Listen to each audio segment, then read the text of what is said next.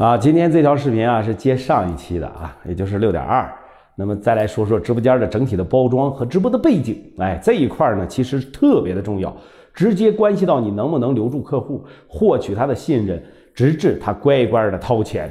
一个好的直播场景意味着大家更愿意点进来看，也更愿意多待点时间仔细的看一看啊。那么直播间的背景选择有三种方法啊，咱们现在说第一种，第一种方法就是原生的场景化。就是把你的直播间布置成这个产品的生产、使用、购买的典型的场景，比如说啊，同样是卖服装的，你的直播间背景可以是是服装的仓库或者是工厂，也可以是衣帽间、衣柜，还可以是线下的专卖店的场景。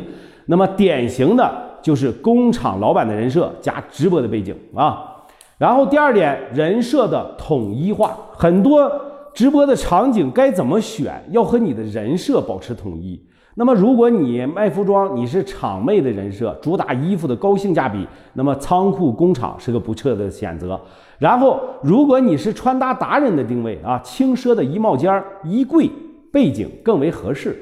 那么还有啊，如果你是一个服装的品牌，适合用品牌专卖店的背景。当然了啊，还有很多更精巧的人设案例，根据你自己的风格来定啊。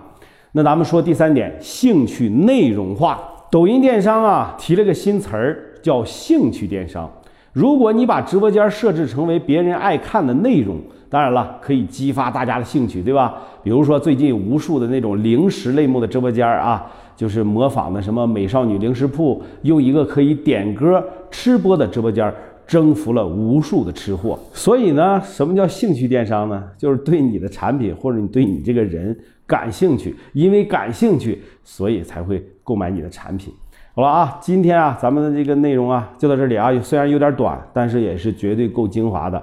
然后接下来呢，还会接着跟大家去分享直播电商的一些基础的内容。